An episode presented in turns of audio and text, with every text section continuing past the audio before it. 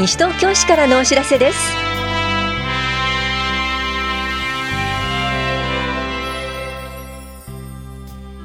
今日は国民年金保険料の全納制度。思春期の自己肯定感を高める育て方などについてお知らせします。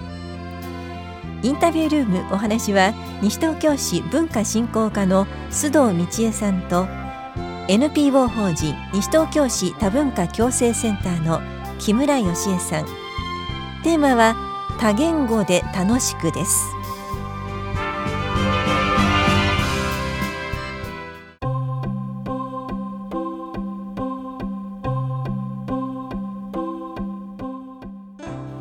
国民年金保険料の全納制度についてお知らせします。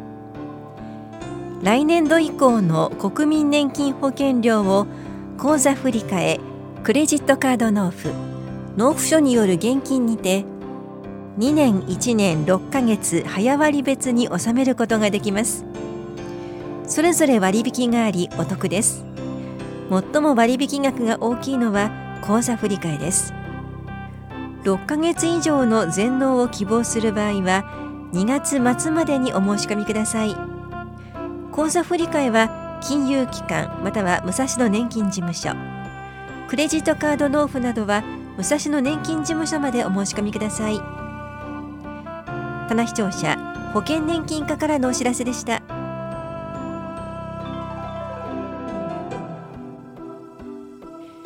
女の子を中心に思春期の自己肯定感を高める育て方のお知らせです。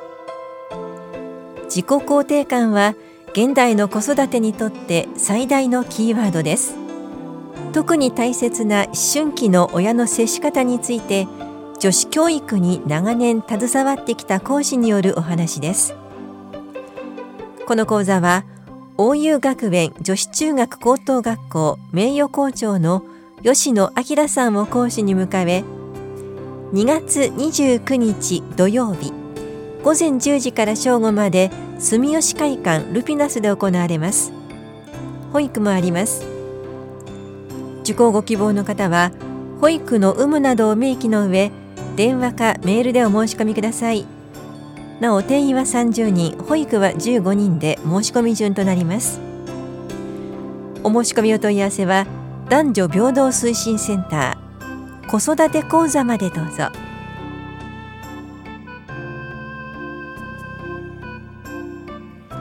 我が家の耐震診断をしましょう。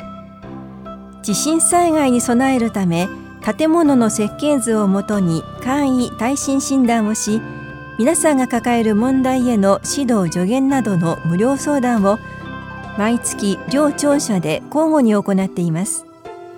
対象となるのは市内にある地上2階建て以下の木造戸建て住宅で自ら所有し居住している住宅。原則として昭和56年6月施行の新耐震設計基準以前に建築した住宅です。相談には住みよい町を作る会に所属する相談員が当たります。定員は8人で申し込み順となります。次回は2月15日土曜日午前9時半から午後0時半まで法屋庁舎2階で行います。相談ご希望の方は12日までに電話でお申し込みください。お申し込みお問い合わせは住宅課までどうぞ。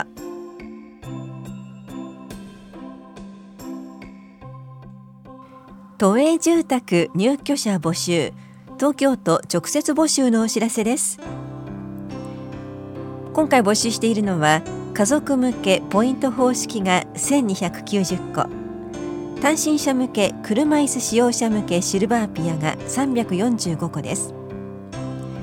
案内と申込書は2月12日まで法屋庁舎2階ロビー法屋庁舎1階総合案内出張所でお配りしています。また都庁や都内の区市町村窓口東京都住宅供給公社都営住宅募集センターでもお配りしています。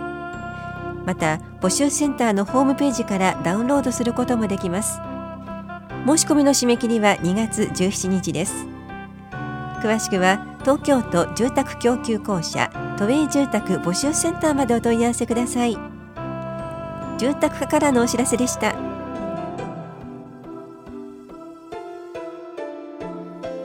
ココスポ避難所開設訓練のお知らせです。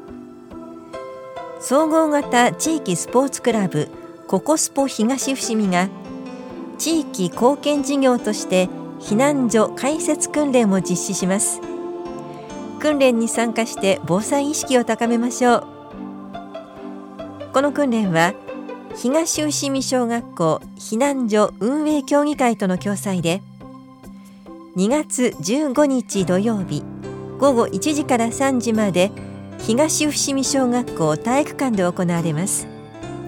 訓練には自衛隊員も協力参加し自衛隊車両展示備蓄庫公開展示非常食炊き出し訓練試食避難所設置体験などを行います。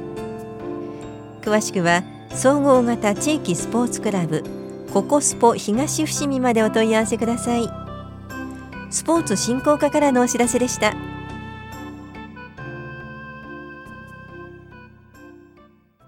インタビュールーム。お話は西東京市文化振興課須藤道恵さん。NPO 法人西東京市多文化共生センター木村義恵さん。テーマは多言語で楽しく。担当は近藤直子です。3月7日土曜日に子供たちが外国語に親しむことができる活動があると伺いました。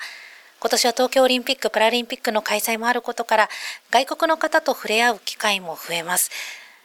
西東京市にも多くの外国人の方住んでいらっしゃいますよね。須藤さんいかがでしょうか？はい、1月1日時点で5384名の外国人の方が今住んでいらっしゃいます。でこれは全人口のうち2.6%になってますちなみにどこの国の方が多く住んでらっしゃるんですか？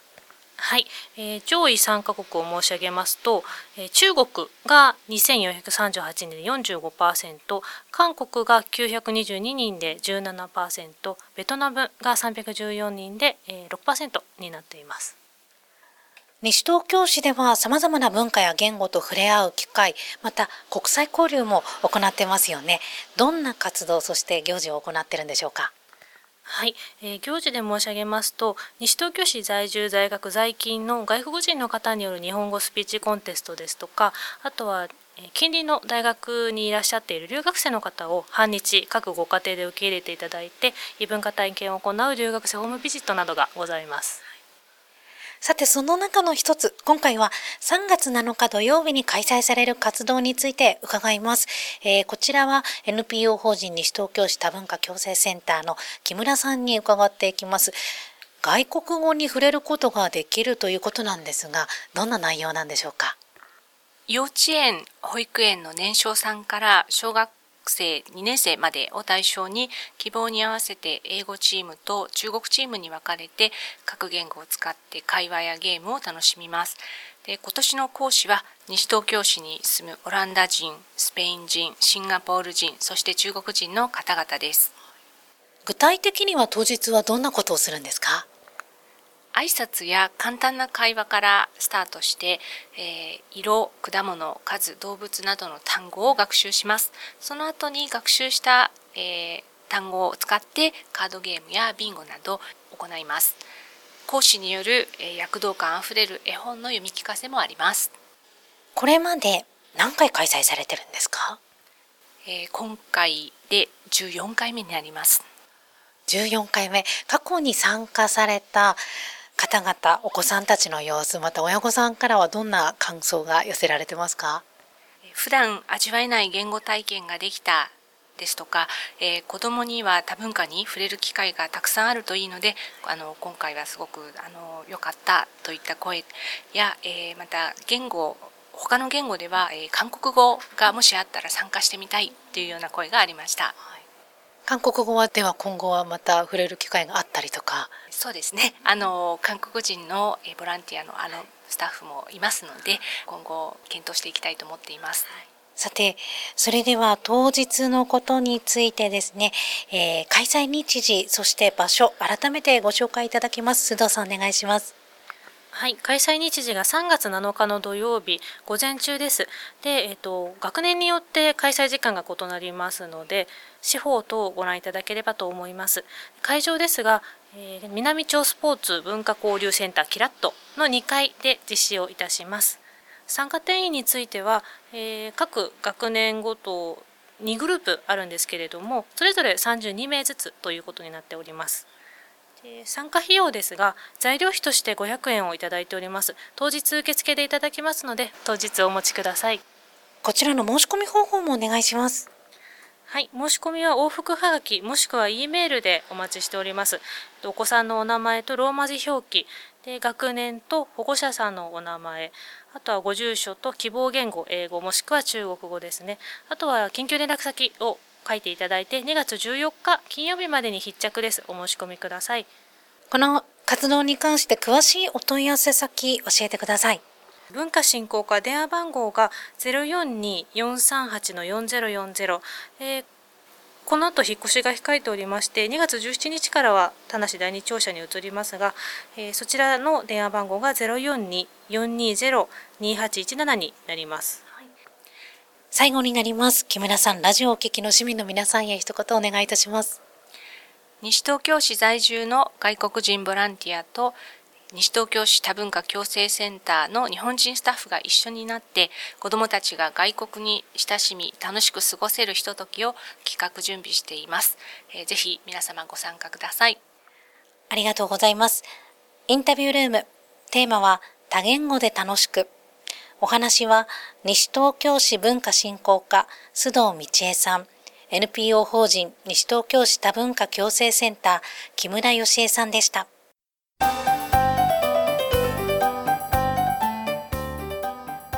防災行政無線などによる全国一斉情報伝達試験についてお知らせします武力攻撃や地震などの災害時に全国瞬時警報システム J アラートにより送られてくる情報を確実に市民の皆さんにお伝えするため緊急情報伝達手段の試験を行います。これは全国的に実施されるもので2月19日水曜日午前11時ごろ市内の防災行政無線スピーカーよりこれは J アラートのテストですという音声を3回放送します。災害と間違えないようご注意ください。J アラートとは国から送られてくる弾道ミサイル情報や地震などの緊急情報を人工衛星などを活用して瞬時に伝達するシステムです。詳細は市のホームページをご覧ください。危機管理課からのお知らせでした。